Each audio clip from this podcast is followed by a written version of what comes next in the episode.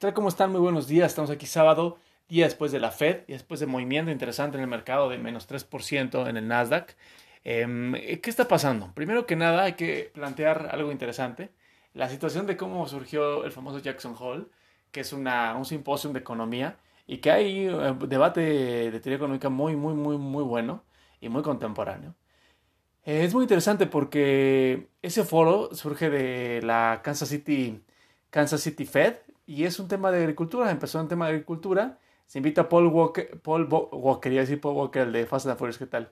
Paul Walker en el en 82, eh, chairman de la Fed en ese entonces, que controla la inflación muy fuerte, y, evoca mucho, mucho esa época de, del tema de la inflación, lo que está ocurriendo ahorita, eh, con Powell. Eh, sale Powell al mercado, bueno, a conferencia del mercado, y tiene una postura muy, no, yo no diría muy agresiva, de hecho coincido con Tom Lee de Fundstart em, e Investment, que habla de cómo realmente lo que, lo que dijo Powell fue lo que ya está en las minutas, desde las minutas de junio, desde mayo. Eh, bueno, de hecho mayo, junio hubo un cambio, pero digamos que desde junio, de las minutas de junio, ahorita las de julio, eh, todo en línea hay un objetivo de una tasa de interés entre 3.5% y 3.75%. Una tasa que eh, ahorita lo ven como neutral y que arriba de 3% podría ser llamada ya un tema restrictivo. Ahora, ¿qué pasó? Y eso yo lo, eh, yo lo percibí durante el... Y cada quien percibió de diferente manera la conferencia, pero Powell fue eh, muy, muy... Mm, ilustró de manera muy clara que el tema de la inflación es culpa del Banco Central y que tienen que ellos agarrar responsabilidad. Primer punto. Es algo interesante porque quien lo recuerda, Powell, hablaba que era un tema transitorio.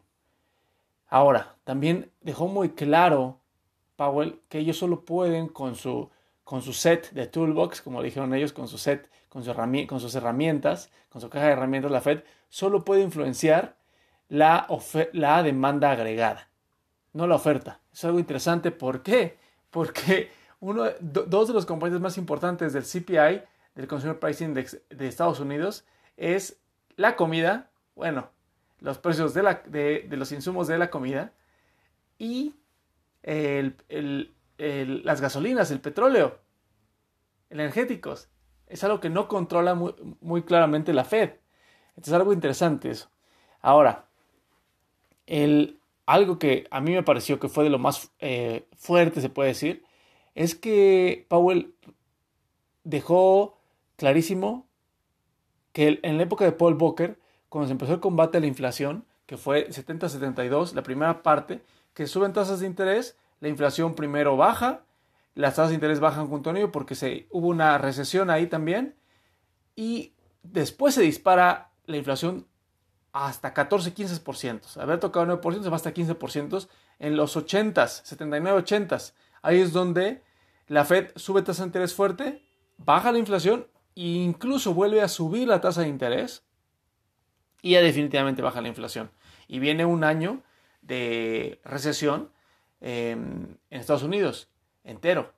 es un tema interesante. ¿Por qué? Porque hoy ya llevamos dos, dos eh, cuartos que es un semestre, ya hay una recesión ahorita en Estados Unidos, en el 2022.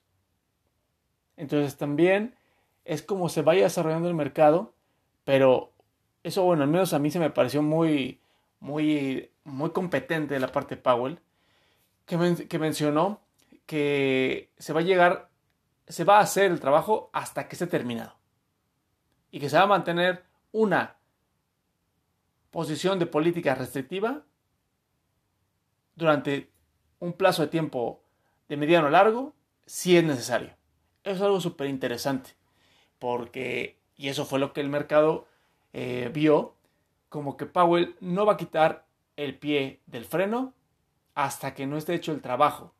Porque si bien salió un dato de inflación menor de lo esperado apenas en, en estas fechas, en julio, eh, Powell también habla de eso y dice que un solo dato no es, no es suficiente. Tiene que haber una trayectoria clara de baja de inflación.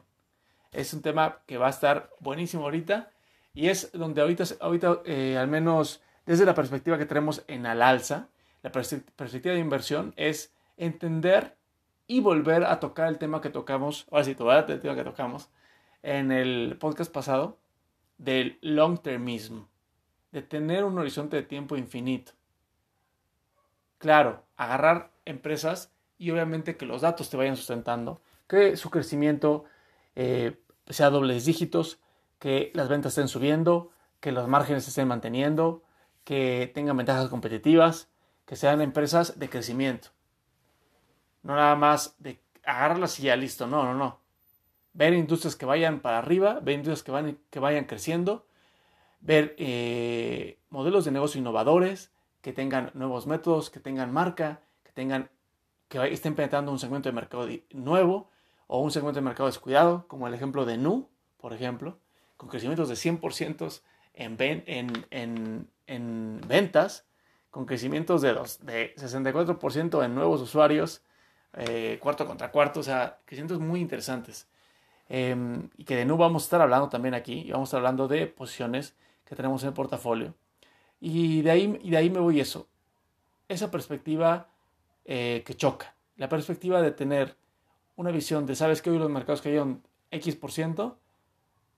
O preocuparte por tu negocio, por la acción que representa un modelo de negocio y que tienes que preocuparte que el negocio vaya bien, que los managers, los administradores sean competentes, que sean inteligentes, que sean capaces, que sean rápidos, que sean decisivos.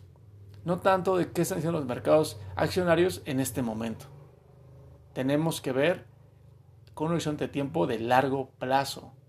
Ver y participar en el crecimiento de las economías, ver y participar en el crecimiento de las empresas que van a valer más en el futuro. Eso es lo que tenemos que ver y eso es lo que vemos en al alza.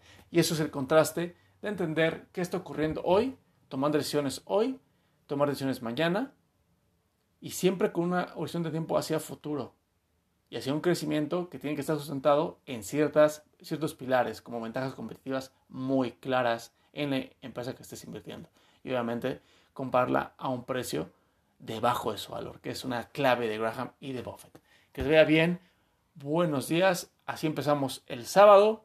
Ustedes que han visto la información, que interpretan, que les vaya excelente, que tengan buen fin de semana. Hasta luego.